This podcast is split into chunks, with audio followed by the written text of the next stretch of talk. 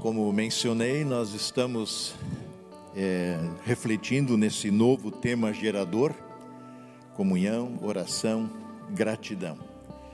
Falamos sobre a comunhão, falamos sobre a oração. Sei que a gente não esgota esse tema com duas, três pregações. É, e na verdade, eu já disse aqui, é, quando a gente fala assim, é um tema, né? É, é mais do que um tema. Nós não estamos num tipo num congresso que você vai se especializar em algum assunto. A gente se coloca diante de um, de um tema como aquilo que Deus tem preparado e quer falar com a gente, daquilo que a gente precisa ouvir da sua parte. E clamamos que Ele opere através da Sua palavra é, transformação em nossa vida. E nós queremos hoje, então, ir para a terceira palavra, que é a questão da gratidão. Existe um, um, um ditado popular, um adágio popular grego, na verdade, bastante antigo, e eu, eu gosto dele, eu acho que já mencionei ele aqui em outros cultos, que diz assim: Aquilo que fazes de bom, escreve-o escreve sobre a areia mas aquilo que fazes, que outros fazem de bom para você, isso escreve sobre o mármore. Aquilo que você faz de bom, escreve sobre a areia, porque o vento, a chuva vão apagar o mar. As coisas boas que os outros fazem a você, escreve sobre o mármore, para que fique em sua memória, para que o vento não apague que o tempo não tire isso, mas que mantenha em você um coração grato. A nossa natureza pecaminosa faz normalmente exatamente o contrário que diz esse provérbio.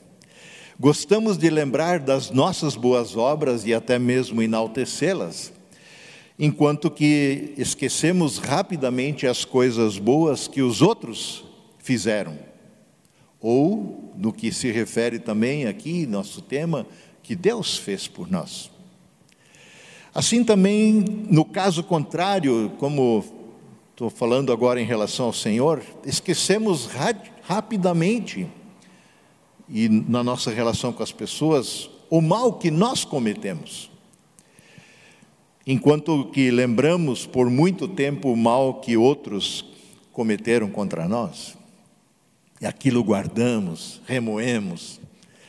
Agora, essa nossa postura, ela não é só em relação às pessoas. O mesmo também acontece na nossa relação com o Senhor.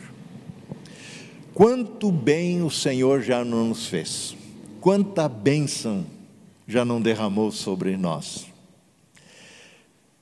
Tantas e tantas bênçãos, como diz um hino, que não conseguimos contar, ou que nos anima a contar, contas muitas bênçãos e dize quantas são, mas a gente não consegue enumerá-las. Nós tivemos sábado passado um encontro de oração, chamado assim, um lugar de oração. Fizemos esse encontro online. Muitos puderam participar, talvez outros não tiveram oportunidade. É, recebemos durante a semana até várias vezes pessoas perguntaram, e daí vai ter de novo sábado? E a gente não marcou assim para ser todo sábado. Mas, pelo visto, é, há muito interesse das pessoas por orarem. Mas nesse encontro, ainda que online, é, pelo Zoom, aí nós tivemos, depois fomos encaminhados a pequenos grupos, onde pudemos orar sobre várias coisas. E o primeiro motivo de oração e a primeira conversa no pequeno grupo foi enumerar motivos de gratidão, motivos pelos quais devêssemos render graças a Deus. É interessante que quando a gente colocou a pergunta mesmo no pequeno grupo, pois é, vamos ver. É, e a gente precisa fazer um exercício de memória, quase de puxar algumas coisas que talvez sejam relevantes a serem consideradas como motivo de gratidão. Mas nesse grupo tinha, no meu grupo que eu estava, no pequeno grupo, tinha duas meninas, a Sofia e a Caterine, gêmeas. Interessante que para as crianças não tinha problema essa pergunta por motivos de gratidão. Elas rapidamente citaram muitas coisas. Ah, porque levantei bem hoje, porque tinha comida na mesa, porque tenho uma casa boa, porque. E a gente acha isso tão óbvio. Percebemos que é, a gente já nem presta mais atenção nas coisas. No entanto, nenhum suposto mal escapa da nossa percepção, da nossa memória que também atribuímos às vezes a Deus, coisas não tão boas.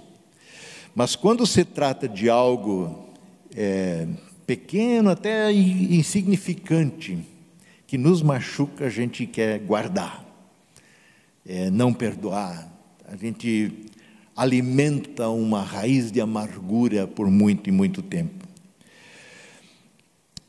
Muitas vezes chegamos ao ponto de até duvidar ou desconsiderar a bondade de Deus. Será que Deus é de fato bom? Como o jovem rico que abordou Jesus dizendo: Bom mestre, o que farei para ser salvo? E Jesus imediatamente cortou ele e disse: Por que, que você me chama de bom? Bom tem um, que é Deus. Deus é verdadeiramente bom. Não que Jesus não fosse, mas é que aquela conversa tinha uma outra finalidade, uma outra tonalidade, e Jesus sabia. Deus é verdadeiramente bom. A primeira coisa que o diabo colocou sob suspeita lá no jardim do Éden é exatamente isso. É, de, é bom, é de fato isso que Deus fez, disse que vocês não podem comer de nenhuma árvore do jardim. Olha, Deus sabe que se vocês comerem dessa árvore, do conhecimento do bem e do mal, vocês serão como ele. Ele está escondendo o jogo, ele não é tão bom assim, não. Duvidem da bondade dele. Então chega-se ao limite, como no caso da mulher de Jó, depois que Jó, um homem temente a Deus, um homem com uma vida abençoada, é, e Deus foi tirando as coisas, foi tirando as coisas, foi tirando as coisas, até o limite que a mulher diz para ele: Você ainda conserva a tua integridade, Jó? Amaldiçoa a Deus e morre, meu. E qual foi a resposta de Jó, que ela é impressionante? Ele respondeu: Você fala como qualquer doida mulher. Nós temos recebido o bem de Deus, não receberíamos também o mal? E em tudo isso Jó não pecou com os seus lábios. Jó 2,10. Certa vez, é, numa conversa de dois amigos, o primeiro disse: Cara, como só posso ser grato a Deus. Hoje, voltando de viagem, é, cara, fui envolvido num, num acidente grave, escapei por muito pouco, por pouco não morro carro foi destruído e o meu coração é muito grato que o Senhor preservou a minha vida. E o outro amigo disse para ele: Pois agora, eu sou muito mais grato que você. Eu também voltei de viagem e não me aconteceu absolutamente nada, nenhum incidente. Nenhum incidente, a viagem foi normal. Mas nós somos muito mais gratos a Deus quando escapamos de um acidente grave, porque aí sim, talvez, Deus mereça ser agradecido. Mas se a viagem transcorre sem nada acontecer, é normal. Nós consideramos absolutamente normal tudo correr bem sem que uma situação difícil nos aflige a vida. Tudo que nos é dado de uma forma regular, contínua e gratuita, nós consideramos como um direito legítimo, um direito adquirido, e perdemos a perspectiva da gratidão porque não enxergamos mais a mão de Deus por detrás de tudo isso. Como é que você começou o dia hoje? Tudo normal? Naturalmente bem? Você levantou com um espírito de gratidão no coração? Por despertar com vida, saúde,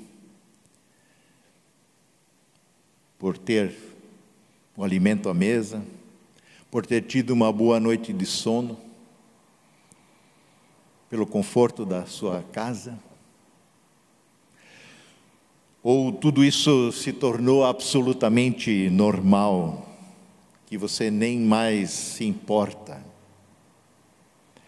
Muitas vezes consideramos as maiores bênçãos, as maiores coisas da nossa vida como algo normal, óbvio, porque nos habituamos com elas, como se fosse um direito adquirido. Tem um ditado alemão é, que eu vou tentar traduzir, ele perde a sua rima, né, quando a gente traduz esse negócio. Mas aquele que não, é, não, não valoriza as pequenas coisas, não é digno das grandes. Eu me lembro, meu avô dizia isso o tempo todo. Quando a gente, porque ele, como alguém nascido aí no tempo da guerra, antes, né, viveu a guerra, passou pela guerra, é, e ele, claro que talvez seja extremado, né, mas é um cara que comprava uma caixa de fósforo e sentava na mesa e cortava com a faquinha bem afiada cada palito no meio e fazia de uma caixa duas caixas. E a gente dizia, vô, você está louco fazer um negócio desse? Ele dizia, quem não valoriza as pequenas coisas não merece as grandes. Se querem um exemplo? Imagine que você tivesse, tivesse tido uma, uma insônia por algumas noites, noites mal dormidas, noites em claro você não iria de repente lembrar de todas aquelas noites bem dormidas, pelas quais você nunca, quem sabe, foi grato a Deus? Algumas vezes, por causa da ingratidão, Deus precisa nos privar de algumas coisas tidas normais para nós, porque já não as vemos como expressão da Sua bondade, como expressão do seu cuidado como bênção. Vamos clamar que o Senhor abra os nossos olhos para isso. Que Ele nos dê um coração grato em tudo. Aliás, é isso que Paulo fala. Em 1 Tessalonicenses 5,18, Paulo diz: Em tudo dai graças, porque esta é a vontade de Deus em Cristo Jesus para cada um de vocês. Em tudo dai graças, sejam gratos, porque esta é a vontade de Deus em Cristo Jesus para convosco. Eu leio na nova versão internacional, talvez fique. Sejam gratos em todas as circunstâncias, pois essa é a vontade de Deus para vocês em Cristo Jesus. Deus quer que a gente seja grato. Então, vamos começar a agradecer, não só porque o Senhor nos livrou de algum perigo, de uma situação difícil, mas especialmente pela segurança presenteada a cada dia. Não vamos só lembrar de situações especiais, mas do dia a dia, do simples da vida. A ingratidão é mais do que apenas um mau hábito, ou é mais do que um mero esquecimento. Afinal, é justo qualificarmos a gratidão como pecado até? Ingrato, ser ingrato é pecado. Porque Deus quer o contrário, que sejamos gratos. Não porque Ele precisa da nossa bajulação. É pecado porque na origem da ingratidão está orgulho. E Deus abomina o orgulhoso. Mesmo que a gente não o perceba e não identifique, na raiz da ingratidão está o orgulho. O orgulhoso ou prepotente se considera autossuficiente. Essa é a raiz da, do pecado. Ele acha que pode levar a vida sem Deus. Ele não precisa de Deus. Provérbios 21, 4 diz que o olhar altivo e o coração orgulhoso são a lâmpada dos, dos perversos e é pecado.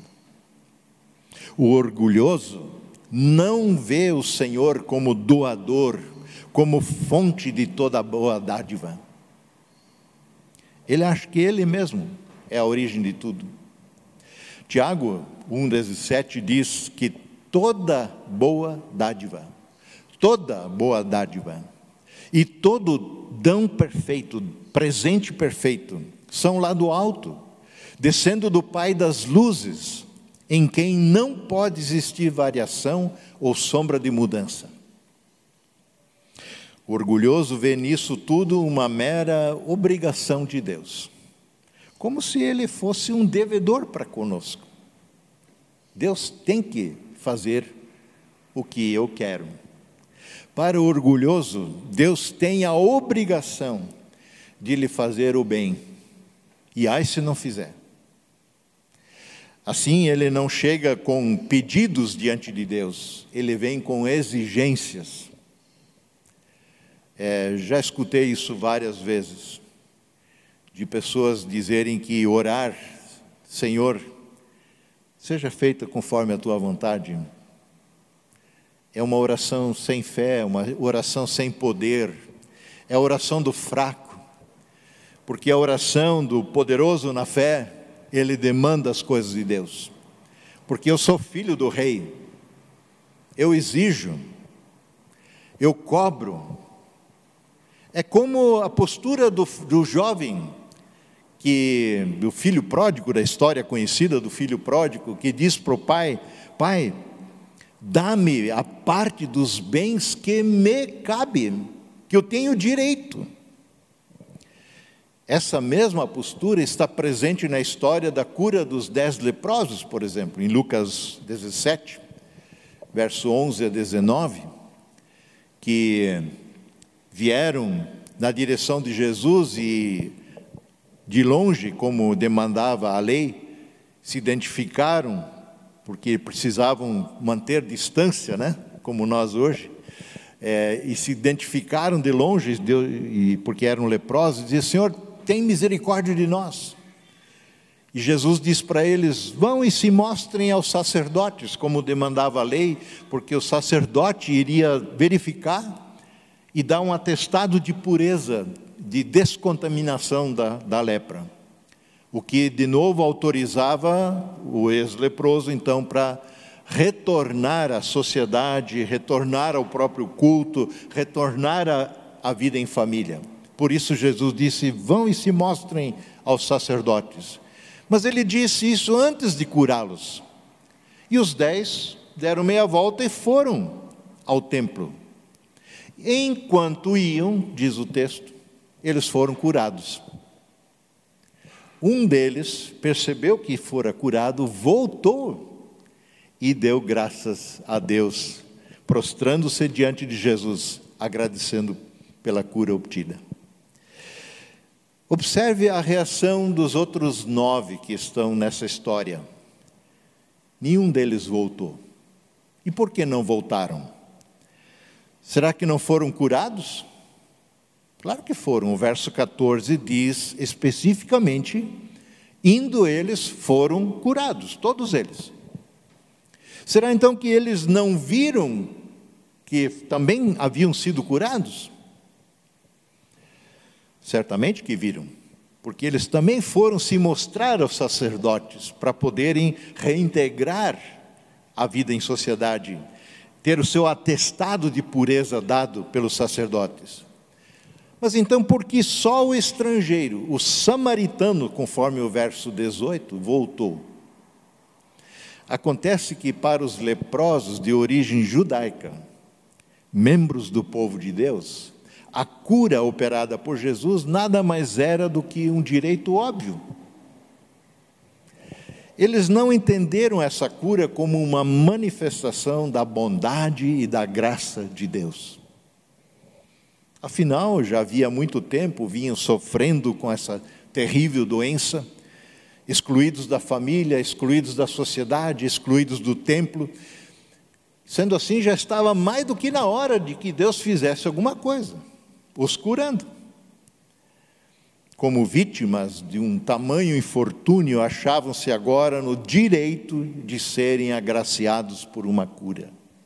Portanto, não há lugar para gratidão. Deus não estava fazendo nada de mais do que só cumprindo com a sua obrigação. Talvez uma das perguntas que eu mais ouço, e tem uma de novo para ser respondida nesse sentido, para uma pessoa ainda não deu para fazer essa conversa, é, colocando em dúvida é, tanto a bondade de Deus, ou reclamando de que Deus não está fazendo o que ele devia estar fazendo. Quem é realmente grato a Deus? É aquele que recebe todas as coisas, em todas as situações, todas as circunstâncias, como vindas da mão de Deus, expressão da sua graça e da sua bondade. Como Paulo escreve todas as coisas cooperam para o bem daqueles que amam o Senhor, daqueles que são chamados segundo o seu propósito. Todas as coisas. Eu repito o nosso texto de 1 Tessalonicenses 5,18. Em tudo dai graças, porque esta é a vontade de Deus, em Cristo Jesus, para com vocês. O que acontece se sempre damos aos nossos filhos tudo o que eles nos pedem? Eles se tornam mais gratos por sermos tão bondosos com eles? Ou eles acabam tornando-se mimados, murmuradores, ingratos se não ganham o que gostariam? achando que não estamos mais fazendo o, o nosso dever de pais, concedendo tudo o que pedem, enquanto eles se veem no direito de exigir mais e mais coisas, e ai se nós não dermos. Portanto, é responsável conceder tudo aos filhos, tudo o que nos pedem, só para que a gente não passe por mal aos seus olhos? Deus não entra em crise. Deus não precisa fazer terapia. Se nós ficarmos ingratos, murmurentos, Ele sabe o que está fazendo. E Ele conhece, sabe a sua intenção, que é a melhor possível. Se olharmos para Deus como filhos mimados, que exigem seus direitos, nós sempre seremos ingratos a Ele, pois acharemos que nunca recebemos o suficiente ou tudo que temos direito. No caso dos dez leprosos, aquele um que voltou, diz o texto de Lucas, ele não era judeu, ele era samaritano, ele era um estrangeiro, considerado estrangeiro não pertencia ao povo de Deus nesse sentido. Um samaritano, um estrangeiro. Por que Lucas se preocupa em nos informar nesse texto a respeito da nacionalidade deste leproso cheio de gratidão? Porque aqui tem uma lição importante a ser aprendida.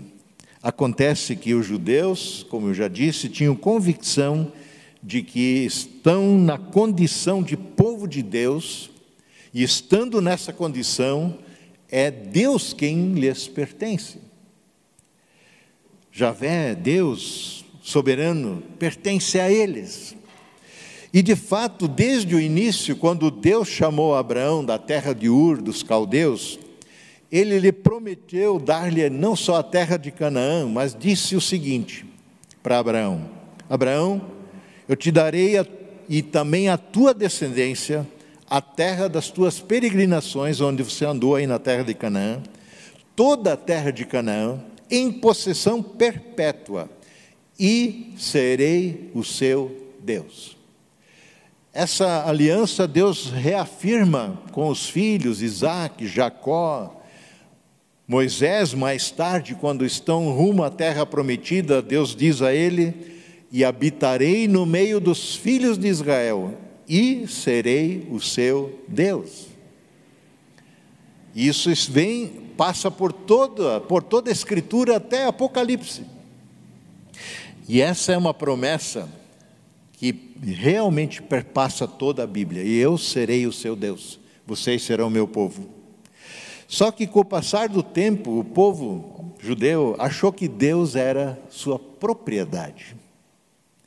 Este é o Deus que lhes pertence, é o seu Deus. E não o Deus a quem eles pertencem, ou nós pertencemos. Quando dizemos meu Deus, não significa que Deus é nosso,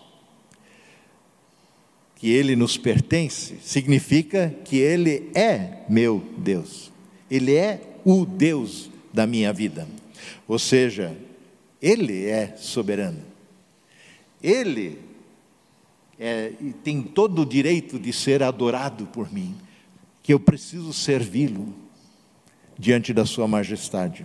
Assim, se acharmos que somos proprietários de Deus, como se Ele fosse o gênio da lâmpada, né, que eu esfrego e tenho Ele à minha disposição para fazer o que eu quero, sempre que temos esse tipo de pensamento, nós teremos uma relação utilitarista de Deus, ou seja, fazemos dele alguém que nós podemos utilizar, usar em nosso benefício.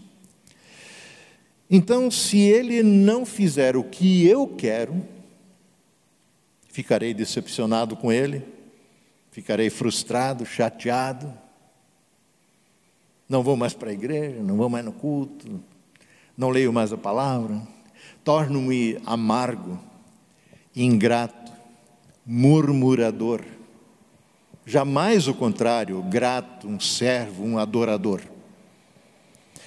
Agora, se eu sei que Ele é o meu Deus, que a minha vida pertence a Ele, e mais, que Ele pagou um alto preço para me resgatar, para me reconciliar consigo mesmo, e que tudo, tudo mesmo que Ele me der ou não me der, visa o meu bem, o nosso bem, então, só então nós teremos sim um coração grato em todas as coisas.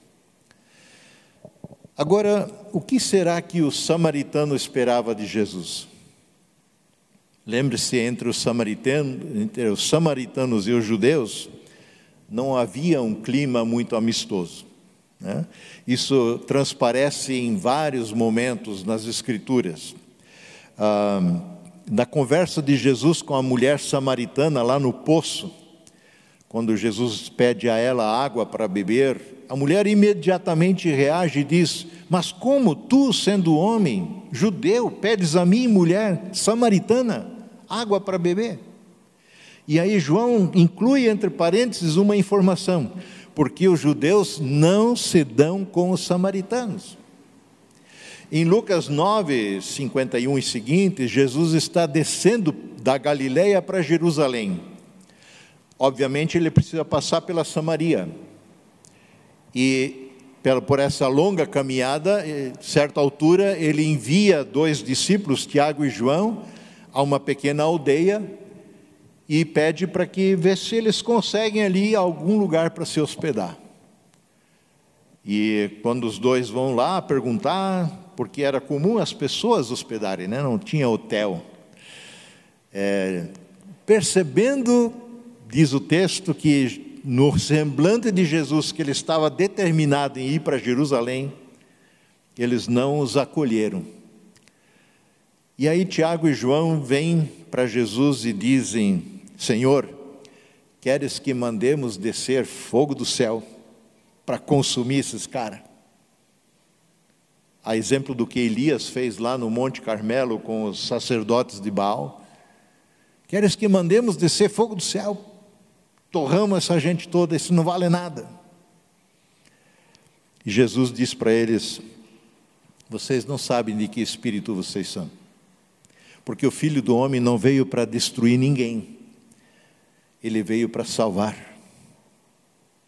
Vamos para outra aldeia. Esse era o clima reinante entre judeus e samaritanos. Estava presente até entre os próprios discípulos.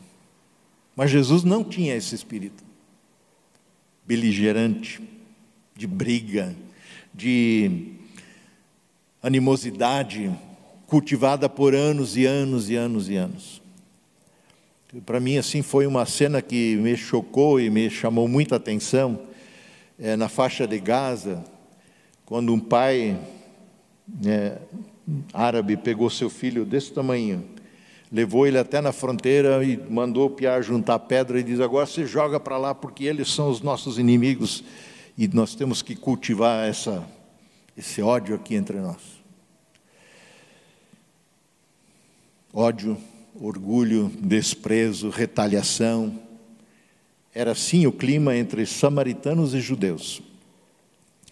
Num diálogo de Jesus com os judeus, falando sobre se vocês conseguem me convencer de algum pecado, porque eles o acusavam de muitas coisas. É, então, porque se, se eu digo sempre a verdade, por que vocês não creem em mim? Disse Jesus. Quem é de Deus ouve as palavras de Deus. Por isso vocês não me dão ouvidos, porque vocês não são de Deus, ainda que se considerem povo de Deus. E aí os judeus responderam para Jesus: é, porventura não temos razão em dizer que tu és samaritano e tens demônio? Porque Jesus era lá da Galileia, lá do norte, longe da Judéia.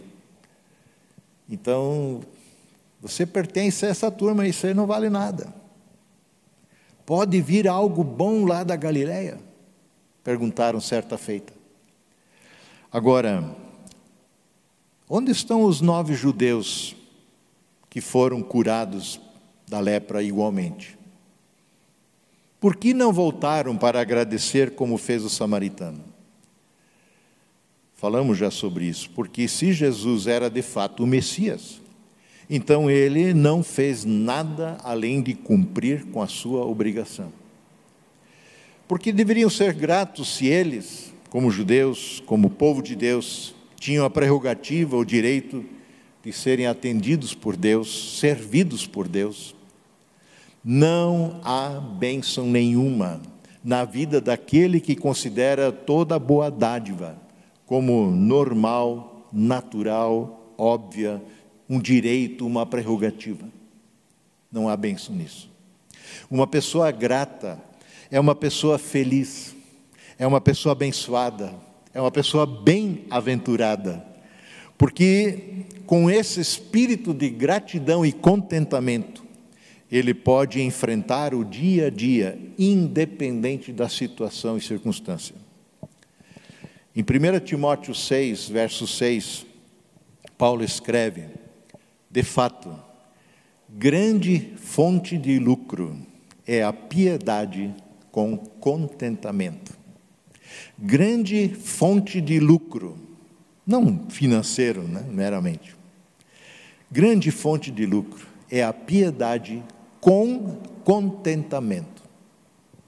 Em Filipenses 4, que eu li aqui no começo do culto, Paulo diz: Alegrei-me sobremaneira no Senhor, porque agora, uma vez mais, renovastes a meu favor o cuidado de vocês o qual também vocês já tinham antes, mas faltou oportunidade para demonstrar isso.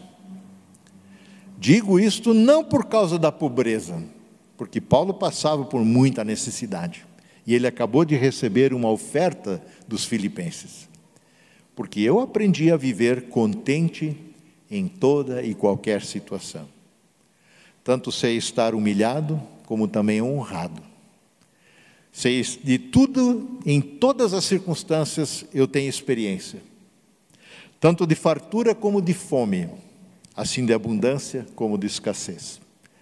Tudo posso naquele que me fortalece. Contentamento.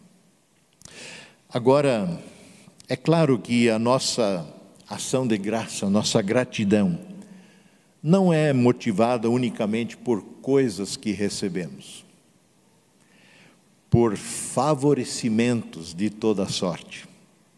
O principal motivo pelo qual devemos ser eternamente gratos e render graças ao Senhor em todo o tempo é pela obra de Cristo Jesus em nosso favor. Cristo é o bem maior que Deus nos deu. O que ele tinha de mais precioso é seu filho unigênito amado. E ele o deu em teu e meu lugar. Nele, em Cristo, temos tudo, tudo mesmo que precisamos para a vida, não só aqui, mas para a vida eterna. Por meio dele, pela fé nele, nós que éramos inimigos, fomos feitos amigos, muito mais. Os que nele creem, deu-lhes o direito, diz João, de serem feitos filhos e filhas de Deus. Os que o aceitam, deu-lhes o direito de serem filhos e filhas de Deus. Portanto, tornou-nos herdeiros em Cristo e com Cristo de todas as coisas. Foi isso que o samaritano compreendeu. Por isso ele voltou cheio de gratidão. Porque ele não disse, foi lá, apertou a mão de Jesus e disse: Obrigado. Cara, eu estava sofrendo por muito tempo debaixo dessa lepra. Não. Ele veio, se prostrou aos pés de Jesus. E é interessante que nessas ocasiões Jesus não interrompe isso. Diz, não, levanta daí, é menos, não é assim. Jesus não fez isso com Tomé, que duvidava de quem Jesus, de que Jesus realmente tivesse ressuscitado. E quando se encontrar, a primeira coisa que Jesus fez e disse: Vem cá, põe a mão aqui nas minhas chagas, no meu lado. Não seja incrédulo, mas crente. E Tomé, quando viu, prostrou-se diante de Jesus. Meu Senhor, meu Deus, disse ele. Jesus não disse, não, Tomé, levanta daí, não é, não exagera, não é assim. Não, mas você creu só agora? Você já devia ter crido antes, de tudo que você viu, ouviu. Por isso o samaritano está cheio de gratidão. Então, meus queridos, como Paulo nos orienta, vamos levar esse verso. Sejam gratos em todas as circunstâncias, porque essa é a vontade de Deus para com vocês em Cristo Jesus. Amém? Amém.